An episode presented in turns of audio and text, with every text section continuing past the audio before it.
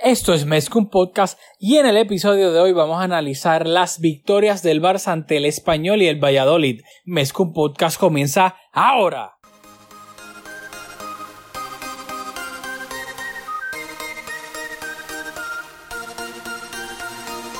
Kevin Roland, contigo empezó todo. Som el millor club del diguin el que diguin. Vinga Barça i vinga Catalunya! Apreteu-vos els cinc cinturons, que ens ho passarem bé.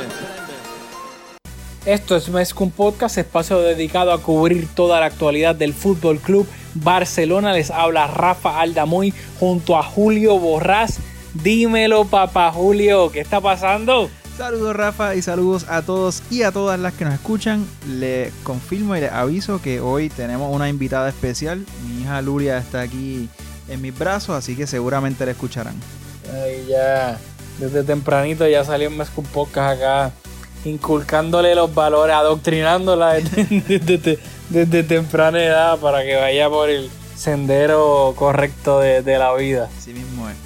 Bueno, esta semana, a mitad de semana, recordarles que jugamos contra el Español, ganamos 1-0, enviamos al Español a la segunda división. Yo sé que Julio no le, ya lo habíamos discutido él y yo por WhatsApp, de que Julio en verdad le, ni fue ni al Español. Y yo quiero recalcar que a mí el Español como tal, el Español per se, a mí no me importa en lo absoluto. Es como ese hermano pequeño que te molesta, pero a ti no te molesta él como tal. El problema que yo siempre he tenido con el español es que básicamente le regalan 6 puntos al Madrid casi todas las temporadas, mientras que cuando juegan contra nosotros juegan con el cuchillo entre la boca a morir. Es un partido súper difícil, especialmente cuando hay que ir a Cornellá. Así que yo me alegro, pero que tú no tienes idea lo mucho que yo me alegro que ahora, por fin, ya no van a poder arrodillarse frente a su amo blanco, el Real Madrid, cuando les regalen seis puntos to- todas las temporadas. Así que yo creo que indirectamente esto va a ser una bendición para el Barça de, bueno, si es que no vuelven a subir, que espero que no vuelvan. Porque el equipo que vuelva, yo le tengo más fe a cualquier equipo que vuelva, que by the way, el Cádiz subió hoy a primera división, que le quita algún punto al Real Madrid por generally speaking que, que el español. Así que yo, o sea, competitivamente creo que es perfecto para el Barça. Sí, te vi, te vi en Twitter y mucha gente divirtiéndose. Yo no quiero minimizar la rivalidad, pero honestamente, quizás en, Madrid, por ejemplo, donde hay dos equipos de considerablemente más, más jerarquía y do- dos equipazos, pues hay un, un derby un poquito más emocionante. Pero, y no, no lo estoy diciendo con, ánimo tampoco de, de, de, de trolear, pero la rivalidad de, nosotros con el español, aunque es un partido bastante fuerte todos los años y tal, pero ta- tampoco, o sea, son dos equipos que están en dos estratosferas completamente diferentes, así que tampoco, tampoco es que el derby es, eh, tú sabes. No, yo estoy totalmente de acuerdo. Y claro, tal vez eso un poco más de la. Los fanáticos catalanes del Barça y, de- y del Claro, español no, que. Por eso digo que no quiero minimizar el contexto histórico y la rivalidad y tal, pero de hecho yo creo que ya llevamos demasiado tiempo hablando del español. Va- Vamos a hablar de- del Valladolid. Bueno, dicho eso, eh, rapidito vamos a pasar a hablar del partido contra el Valladolid. El Barça visitó el estadio municipal José Zorrilla. Eh, llevaba con, con varias bajas porque hay que recordar que Ansu Fati fue expulsado en el... En el, espérate, fue, que no me quiero confundir. Sí, sí, fue en el partido contra el español que, que expulsaron a Ansu Fati. eh, roja directa, así que ya el Barça de por sí, pues obviamente estaba bastante corto y salió con la siguiente alineación. Acá hubo polémica, eh, ni fu ni fa. Julio y yo por poco nos vamos a las manos por WhatsApp analizando esta, esta alineación. Eh, Marc André Ter Stegen en la portería. Ahí no hay- Eh, ahí estamos de acuerdo. defensa. Claro, aquí ya hay polémica porque yo voy a decir defensa de. Ah, no, espérate, este es contra. Defensa de, de cuatro, pero también salió que en algunos momentos había defensa de tres con Sergi Roberto, bla, bla, pero entre comillas, defensa de cuatro. Jordi Alba de lateral izquierdo, pareja de centrales Piqué y Lenglet, y de lateral derecho estaba Sergi Roberto. Luego, lo que yo vi ya en el partido, mediocampo de tres, Busquets de medio centro, Ricky Push de interior izquierdo, Arturo Vidal de interior derecho, y arriba honestamente para mí me recordó el 4-3-3 asimétrico con Dembélé de su primera temporada porque Semedo estaba de extremo frente a Sergi Roberto, Messi estaba de delantero por el sector derecho y Griezmann estaba también de delantero por, por el sector izquierdo, pero Griezmann no estaba de extremo. Por ende, a mí me recordó bastante el famoso 4-3-3 asimétrico de la primera temporada de Valverde con, con Dembélé. Yo sé que... ¿Qué tú pensaste de la alineación? No quiero poner palabras en tu boca. Bueno, vamos directo, vamos al dibujo. Yo creo que deberíamos de ser un poquito más pragmáticos y hablar de roles en lugar de concentrarnos en, qué posición, si estaba de extremo Vidal o si estaba... Porque yo creo que, con lo fluido que, fueron las, posiciones en este partido, eh, seguramente nos vamos a equivocar. Así que para, evitar un, error mayor, yo creo que lo que resalta, que es algo que, me, me encantó, no sé si tú recuerdas haberlo visto antes, y es que eh, Semedo jugó más adelantado que Sergi Roberto. Eso para mí fue una novedad y, yo creo que dio buenos resultados porque muchas de las jugadas de peligro del Barça fueron, eh, eh, particularmente Semedo, recibiendo el balón, conduciendo, tirando centros, rematando. O Semedo hizo de todo y hemos visto que con Setien Semedo ha tenido mucho protagonismo y yo creo que si Setien todavía no ha sido destituido o no ha renunciado, si hay rumores, o sea, si el Barça se desprende de Semedo, es como una confirmación casi de que Setién no va a ser el técnico, porque yo creo que lo ha usado bastante, así que si, si sale Semedo, quiere decir que, que Setién no va a seguir. Solo lo podemos, es, una pista que, que podríamos utilizar ahora en este verano corto que vamos a tener. Y lo otro, el rol de Vidal, quizás aquí es lo más controversial. A mí, sin duda, yo, Ricky Bush estaba de interior por izquierda. Y yo creo que Vidal estaba jugando detrás de Messi y detrás de Griezmann, pero tenía mucha libertad haciendo muchas coberturas. Y yo creo que Evidentemente, cuando hacía cobertura en fase defensiva se colocaba más en el sector derecho del campo, pero yo vi a Vidal jugando, no, de enganche, pero jugando box to box con, mucha libertad y tratando de, cortar la jugada. Era ese jugador que, que ponía la presión y que luego llegaba haciendo coberturas también. A mí, honestamente, lo que me sorprendió es que por lo general, cuando vemos a Sergi Roberto y a, y a Semedo, de lateral y, de y uno de el otro frente de, interior o, exactamente. Pero usualmente es Semedo el que está jugando de lateral y Sergi Roberto el que juega frente a él. Por lo general eso si, cuando lo hemos visto a los dos por ese sector en el mismo once o jugando en el mismo en el campo pues ha sido así. Usualmente ¿sabes? casi siempre nunca veíamos a Semedo que fuese el más adelantado de los dos por ende me sorprendió bastante y creo que depende de lo que tú quieras. En este caso, Setien estaba buscando amplitud, claramente. Por ende, en ese rol, si tú lo que estás buscando amplitud, pues creo que Semedo es, está mucho más apto que Sergi Roberto para ser el que juegue más adelantado de los dos. Mientras que otras veces tal vez se busca un hombre extra en el medio campo y obviamente ahí Sergi Roberto por delante de Semedo hace mucho más sentido. Pero acá, rapidito, yo quería, antes del gol del Barcelona, porque de nuevo, pues, eh, creo que estamos, Setien me, me, me da satisfacción hasta cierto punto que yo diga algo y que luego Setien piense de la misma manera. Porque los dos estamos mal. Tú, eres Sarabia.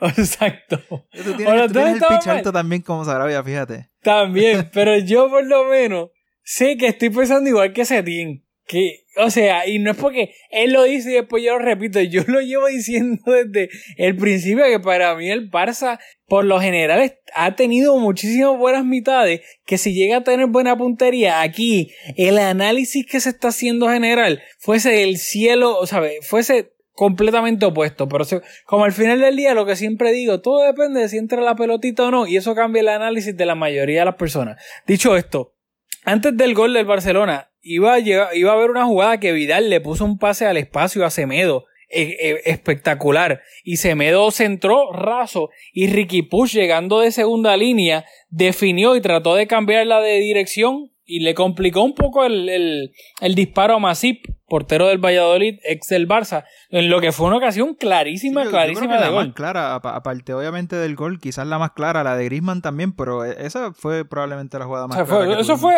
una oportunidad clarísima de gol. No sé, no, no se definió de, manera perfecta, pero fue gol. Luego, en el minuto 15, iba a llegar el gol del Barcelona. Iba a ser una, de nuevo, presión alta y recuperación post esa presión alta, que eso es algo que de nuevo aquí como estamos segundos, como estamos detrás del Madrid, las cosas buenas que se hacen, yo creo que la gente tiene memoria selectiva. Algo que se le criticaba a Valverde, que la presión post pérdida este, no estaba siendo efectiva. En muchos partidos de Setien y en muchas mitades la presión alta ha sido buena y se han recuperado muchísimos balones arriba para crear situaciones de peligro que luego no se han materializado en goles. Eso ya es otros 20. Pero la, la presión alta se está ejecutando bien, especialmente tan pronto se pierde el balón. Y así fue que llegó el gol. Messi recuperó arriba y al final del día le terminó este, dando un pase espectacular a Arturo Vidal dentro del área y Vidal definió como, como nueve, como killer, con un remate cruzado espectacular para marcar el 0-1 del Barça. ¿Qué me tienes que decir de ese gol? No, espectacular la definición como dice y, y resaltar que Vidal lleva ocho goles en liga, lo cual para un jugador de su posición, que en principio es un mediocampista, aunque hemos hablado que juega con bastante libertad, eh, yo creo que, que, es sobresaliente que, que lleve ocho goles. Bueno, el Pauleño 2.0. Eh, luego en el minuto 19 iba a llegar la tercera ocasión clarísima de gol del Barcelona y yo diría que esta es la más clara. De nuevo, un centro de Semedo y Grisman completamente solo frente a portería, pero completamente solo. Le fue, fue, hizo el remate, trató de rematar con la pierna derecha, le hizo un whiff y lució horrible porque era un gol cantado que hubiese sido el segundo del Barcelona. Sí, no, no, hay, no hay, nada que añadir. Es que no te digo nada porque ya te lo comenté ahorita. Que esa, o sea, la Ricky Push seguramente fue la jugada más clara. Y esa de Grisman, aunque no hizo contacto, o sea, eso no entra en las estadísticas, pero sin duda que un jugador de su categoría debió haber sido capaz de por lo menos retar al arquero y, y, ponerle entre los tres palos y, obligar al arquero a hacer una buena jugada. Así que no hay mucho más que decir de que fue un fallo garrafal. Sí, por eso mismo yo creo que que, y que siempre me gusta resaltar, que las estadísticas en el fútbol hay que tomarlas con pinzas porque muchas veces no dicen la historia del partido. En, en béisbol, tú puedes, tú puedes leer las estadísticas básicas y avanzadas y tú no, probablemente no tienes ni que ver el juego porque han llegado a un nivel que puedes desmenuzar tanto el juego que no tienes ni que necesariamente verlo. Mientras que en el fútbol no. Por ejemplo, eso, eso de Griezmann fue una ocasión súper clara de gol. Pero técnicamente no fue un remate a puerta. Pero aún así no, no significa que no fue una ocasión clarísima de gol. Por ende, muchas veces no, que el Barça no remató a puerta o, X o Y. Está bien, pero que tú no remates a puerta dependiendo del partido, no necesariamente te dice toda la historia. Porque eso de Griezmann no cuenta como remata a puerta, pero más clara no podía ser. No, y también eso quiero hablar, porque vamos a hablar un poquito de ese tiempo también con los cambios. Y el entrenador naturalmente no, no, puede rematar, no, no puede hacer el, trabajo, no está en el campo. Pero el, el, trabajo del entrenador es el poner al equipo en una posición de ganar. Y como hemos comentado, como tú estás comentando, el equipo tuvo varias oportunidades de anotar. Y eso es lo que se le pide al técnico, que, que, que te ponga en la posición y luego pues, los jugadores tienen que ejecutar y, y en esta ocasión y, recientemente Setién se ha llevado la mayoría de los palos, cuando en realidad yo creo que hay unos cuantos jugadores también que hay que señalar. Claro, luego, minuto 24, otro chance clarísimo del Barcelona y de nuevo, Semedo. no, me, no recuerdo si fue Sergi Roberto Vidal de nuevo. Pase a Semedo y Semedo frente a Masip y saca un latigazo al primer paro y que luego Masip hace una buena atajada. Pero, de nuevo, chance clarísimo. O sea, fue un riflazo de Semedo que más que definición trató de, por potencia, vencer a Masip.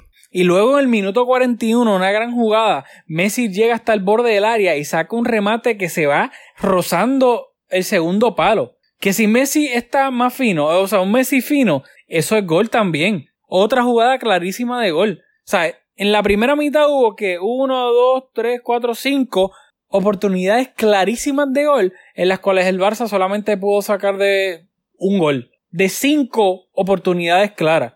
¿Sabe? El Barça está bien de puntería y se va de entretiempo arriba 0-2 o 0-3 fácilmente. Y claramente, ya tú empezando la segunda mitad ganando 0-2 o 0-3, la dinámica del partido completo cambia. Pero como ha sido la regla, vamos, lo ha sido la norma en este Barça post-COVID de Setien, que han tenido muchos partidos en donde han creado bastantes oportunidades de gol claras durante la primera mitad, pudiéndose haber ido al entretiempo con una ventaja de dos o más goles, pero al final del día, como no han tenido puntería la mayoría de las veces, luego al final, en la segunda mitad, se le complica todo y termina empatando, perdiendo puntos o sudando frío con un 1-0.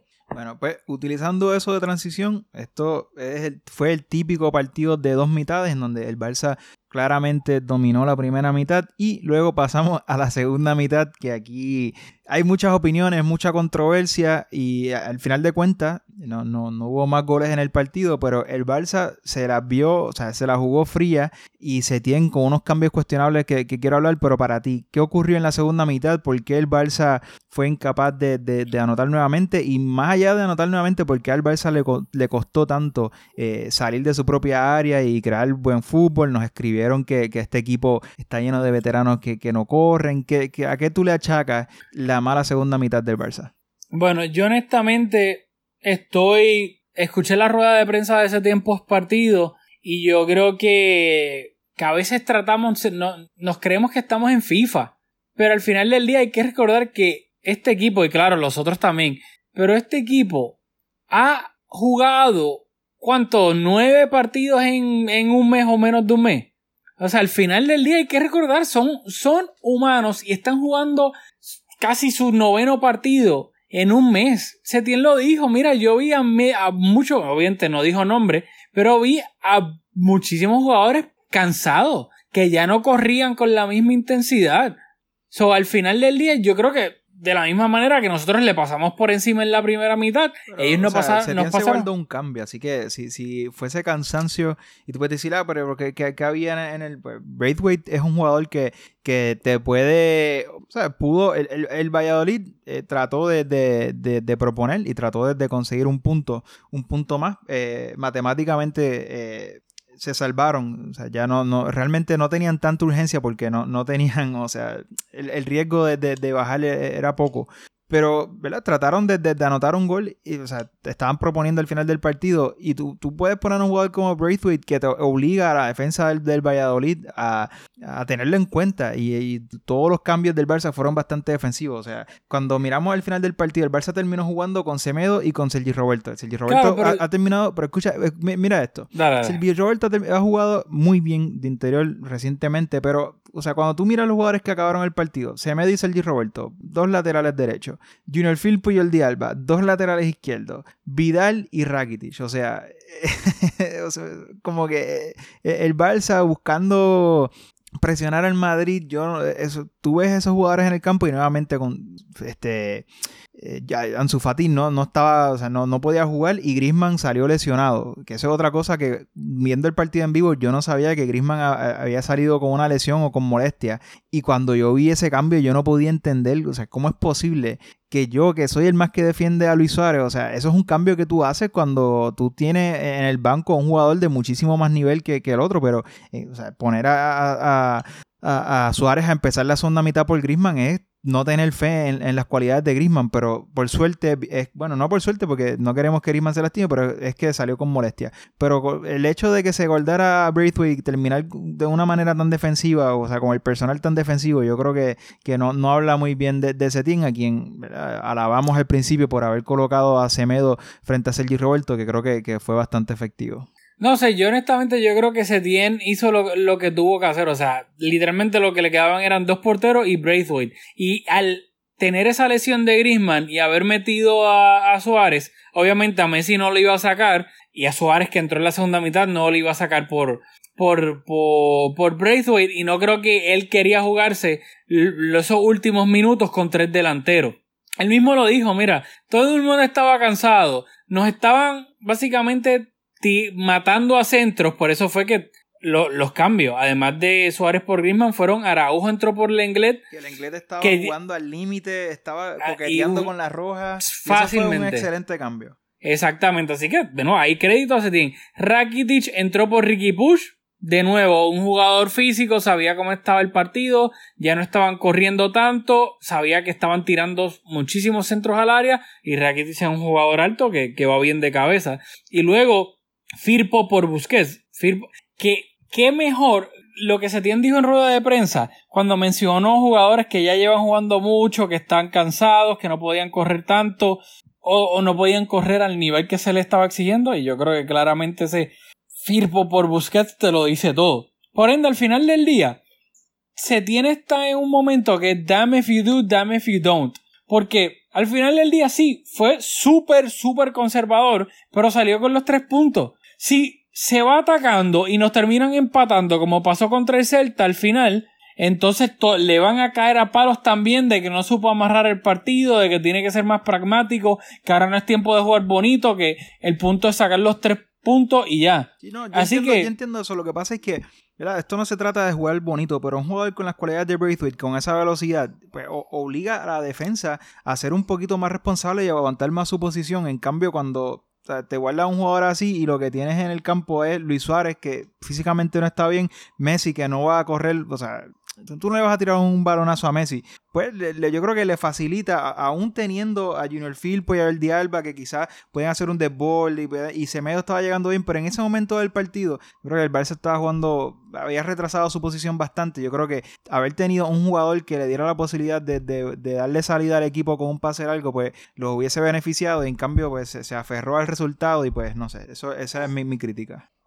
No sé, yo honestamente creo que estuvo bien porque al final del día hizo lo que tenía que hacer y, y creo que pues es, es bastante complicado. Yo de y nuevo no, lo... Estamos jugando contra el Valladolid, que por el mejor partido que hicieron, ese es otra. O sea, el, el Barça. El Barça lo metieron en su propio campo, pero, pero el Barça no, no, su- no sufrió como. Yo, yo he leído, o sea, no jugamos el mejor partido, no fue el partido más bonito como, como acabamos de reseñar. Pero tampoco fue que nos asediaron y que Ter Stegen, o sea, Ter Stegen tuvo. No, Ter Stegen tuvo una que fue al final, que la gente se deja llevar y. Ay, olvida, que fue que Sandro, Quique. si no me equivoco. Y, y está bien, ves, ellos tuvieron una y en la primera mitad también que el remate ese bien raro, que por poco se, se disloca la rodilla tratando de rematar, se le quedó estancado el, el pie en el césped en la primera mitad, pero al final del día de nuevo, es lo que yo digo, si el Barça está bien de puntería, este partido ya está 0-3 a la mitad. Lo mismo pasó contra el Sevilla en el Pijuán. Lo mismo pasó contra el, el Celta, contra el Atleti. Tal vez no una diferencia tan exagerada, pero tuvo oportunidades claras también. Al final del día, es lo que pasa. No definen bien. Messi, en cuanto de cara a portería, no ha vuelto muy fino. Suárez es, te- es cara o cruz. Puede que tengas un partido espectacular como contra el Villarreal y otra como este que entró y no jugó muy bien que digamos, porque hubo muchas críticas en Twitter. So, al final, Griezmann también, un día te, te define su- un golazo y otro te falla lo que te falló hoy contra el, sea, contra el Valladolid. Así que al final del día se define la capacidad de los jugadores. O sea, de lo que tú dices, el técnico crea un ambiente, un, Oh, estaba buscando una palabra bien fina que, que iba a quedar bonita, pero no se me olvidó ahora. Un ecosistema. El, el, el técnico crea un ecosistema para que el equipo cree ocasiones de gol claras. Luego, al final del día, el que patea el balón no es Setien, es el jugador. El técnico crea el ecosistema para que se creen oportunidades claras de gol. Lo cual yo creo que en la mayoría de los partidos se ha hecho mínimo una mitad completa. Y si el Barça está fino, golea. Y luego que tú me vas a decir que si en este partido contra el Valladolid, si los jugadores tienen buena puntería, entonces estamos hablando de partidazo de, de Quique Setién, qué gran planteamiento táctico, qué genio táctico. Pero entonces es un desastre porque los jugadores no definieron. Yo creo que otra cosa que no estamos tomando en cuenta, que esto, o sea, si tú seguías Twitter, incluso la, la narración del partido, que yo la estaba escuchando en inglés, que, es curioso porque luego estaba viendo el partido del Atleti en una situación similar y, no estaban las mismas críticas, pero de nuevo, o sea, nos miden con, diferentes varas, obviamente. Pero hay, que, hay un factor y es el factor motivación. O sea, faltan dos jornadas al Barça, al Madrid le faltan tres.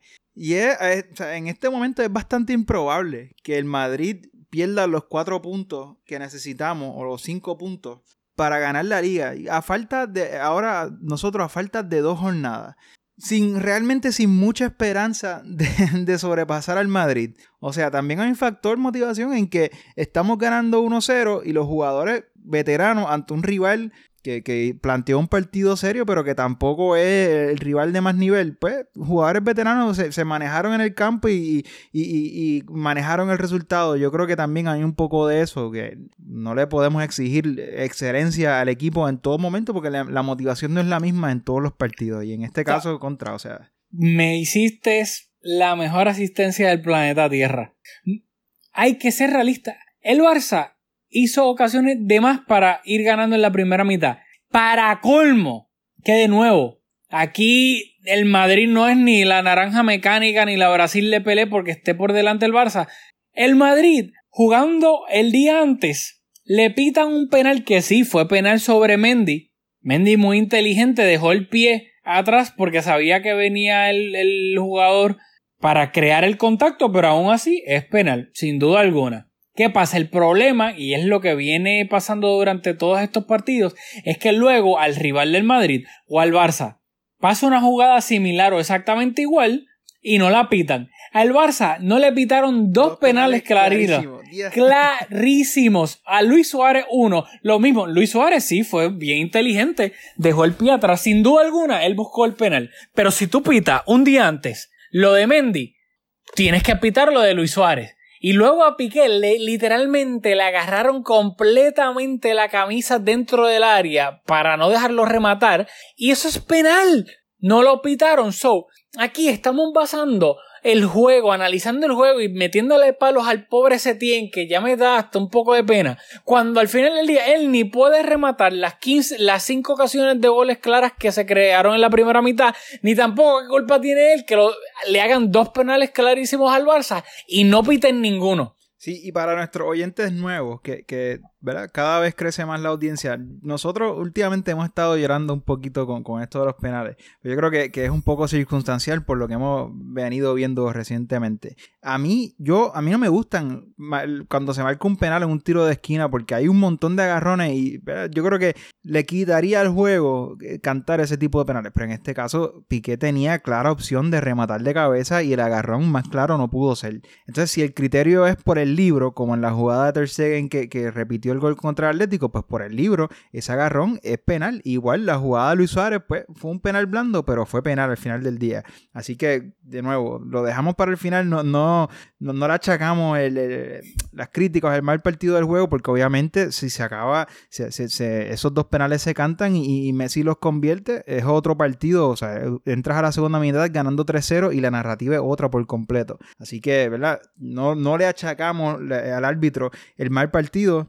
Pero sí, es un factor que, hay que tomar en consideración. Y lo otro que, que lo que estuvimos hablando, y es que es evidente, todos los que conocemos a Mateo Laos, la, la búsqueda del protagonismo y, la manera en que se disfruta. Él sabía que todas las cámaras estaban sobre él. O sea, como, como se ha estado la discusión del bar recientemente, que él mismo ha estado eh, encabezando el bar en partidos del Barça y con jugadas que no nos han beneficiado. Y yo creo que se lo disfrutó un montón.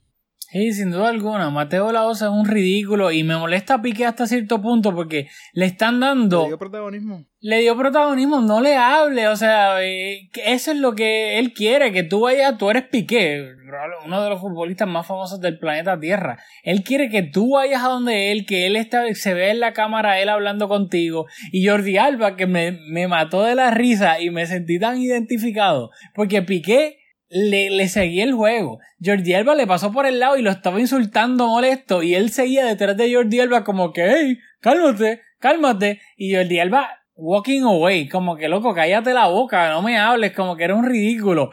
Y Mateo era el que lo estaba buscando a propósito para seguir. Jordi Alba como que claramente estaba molesto, lo quería insultar, pero se estaba yendo, como que él no estaba acknowledging, lo estaba insultando y ya. Y Mateo está en, su salsa, o sea, eh, es- de nuevo, los que lo conocemos y vemos la tendencia, eh, y cuando digo lo conocemos, lo, lo que hemos, no lo conocemos, pero, o sea, eh, él se disfrutó, él, él- ese fue el- su, su, su clásico, tú sabes, el partido más importante, de nuevo, o sea, no, no por la trascendencia del partido, sino porque los árbitros están en boca de todos recientemente, y esas dos jugadas polémicas, él sabía que las cámaras estaban sobre él y, se lo disfrutó un montón, evidentemente. Así mismo y pues lamentablemente, de, de nuevo, yo algún día voy a hacer un, un placebo effect y me encantaría que la gente viese el, el juego sin, sin saber quién ganó, que, que le corten los goles y le quiten el, el score, se lo quiten. Y luego digan quién jugó bien y quién no jugó bien. Porque yo pienso que mucha gente al final del día se, se llena la boca de no, es que analizamos el juego, el Barça no juega nada y bla, bla, bla, y no sé qué. Si el Barça no juega nada, yo digo, ¿quién juega algo entonces? Porque yo me pongo a ver lo- los juegos de, de los demás equipos que también están jugando nueve partidos en un mes post-COVID en Italia, en España, el Atleti y el Madrid. Y yo digo, pues entonces si la gente dice que el Barça no juega nada es porque los otros equipos, olvídate, están jugando un fútbol espectacular, diría yo. Y yo los veo y juegan, o sea, el Barça juega hermoso al lado de los demás equipos. O sea, que el Madrid, la gente diga que, que no, que el Madrid está jugando bien y no sé qué. No, o sea, por favor, el Madrid no está jugando bien nada tampoco. Pues simplemente han sacado los resultados con bastante polémica y ya la gente, no, no, olvídate, el Madrid está bien. Ay, no, pienso que es una ridícula. Pero dicho Yo eso, creo que para, para matizar un poco, hay, los dos estamos conscientes, me atrevo a hablar por ti, de que hay bastante espacio para mejorar. Quizás Claro, claro. Liga de Campeones, que ahora haciendo la transición, ahora terminamos el episodio hablando del sorteo de, de Liga de Campeones, quizás con una motivación diferente, vamos a ver a un equipo diferente. Yo creo que tenemos un técnico que tampoco no, no, no es Guardiola en el 2008, pero que a mí me da fe de que, por ejemplo, en este partido con esa, esa pequeña variante de cambiar la posición entre Semedo y Sergi Roberto, yo veo ese tipo de cosas positivas. Yo creo que es un, técnico que nos va a poner en una posición de que los jugadores pueden aprovechar la oportunidad teniendo a Messi, pues siempre está en el juego cuando tiene un jugador de esa calidad. La defensa cuando volvimos del COVID empezó bien, o por lo menos los resultados acompañaban la, la defensa. En, en recientes partidos, pues la hemos visto un poquito más floja, incluso hoy en esa primera mitad de ese remate que, de, de Joaquín que, que se tropezó. Un jugador de más nivel, pues, pues, este, esa- eso es un gol 9 de 10 veces. Pero yo creo que, nuevamente, en otra competición con, con un poquito más de motivación, y yo creo que eh, vamos a ver entonces, en ese momento juzgamos, juzgamos si el Barça está jugando bien o, o no está jugando bien. Yo creo que ahora, Mira, para terminar la liga, y lo hablamos al principio, yo creo que los resultados era, era más importante y no los conseguimos. Así que, ¿verdad? Vamos para el buen juego, vamos a ver en, en la Liga de Campeones. mira, al final del día, antes de entrar rápido, estamos viendo a un equipo de Quique Setién que crea oportunidades de gol más de las que le crean por lo general, pero le crean oportunidades claras de gol, uno o dos. Pero eso pasaba en Las Palmas, en el Betis que se le criti- los mismos Betis con la misma afición que atacaban súper bien, que no podían poner su, no concretaban sus oportunidades de gol, pero luego entonces le creaban oportunidades de gol claras. Y es verdad, en los últimos partidos específicamente al Barça le han creado oportunidades de goles claras, pero el Barça ha creado el doble de, de las oportunidades que le han creado. Que al y al final del día todo se resume en que no hemos definido bien. Si el Barça define bien, estamos hablando aquí de que qué planteamiento espectacular, que bien se tiene genio táctico, te lo digo. Pero dicho eso, vamos a pasar rapidito a la Champions. Se supo que eh, la vuelta del Barça a Napoli sí se va a jugar en el Camp Nou. Si no me equivoco, va a ser el 8 de agosto, cae sábado. Y también ya se saben todas las llaves. El Barça de pasar contra el Napoli se estaría enfrentando al ganador del Chelsea y el Bayern. Recordarles que el Bayern está ganando esa eliminatoria 3-0 y la vuelta, si no me equivoco, creo que es en Alemania. Así que de eliminar al, al Napoli, que eso todavía está por verse, ya yo aprendí de la Roma, yo no canto victoria ya, eh, se enfrentaría al que gane el cruce entre el Chelsea y el Bayern. Que algo que me tengas que decir del cruce de las llaves, algo. Bueno, tú hace algunos minutos acabas de decir que si el Barça no juega bien, ¿quién juega bien? Pues seguramente todos los que nos están escuchando dirían que el Bayern, después, luego de volver de, del parón del COVID, sin duda el Bayern quizás es el equipo que, que, mejor estado de forma está y fue el que nos tocó a nosotros. Así que ese primer partido, nuevamente, si pasamos ante el Napoli, pues eh, creo que e, e, era el, el peor matchup que nos podía tocar. Sí, sin, sin duda alguna. Y ese lado de, del bracket. Menos la está... final. Correcto. O sea, si llegamos a la final, igual que hubiese sido la temporada pasada, teníamos un, el camino bastante limpio para esa final.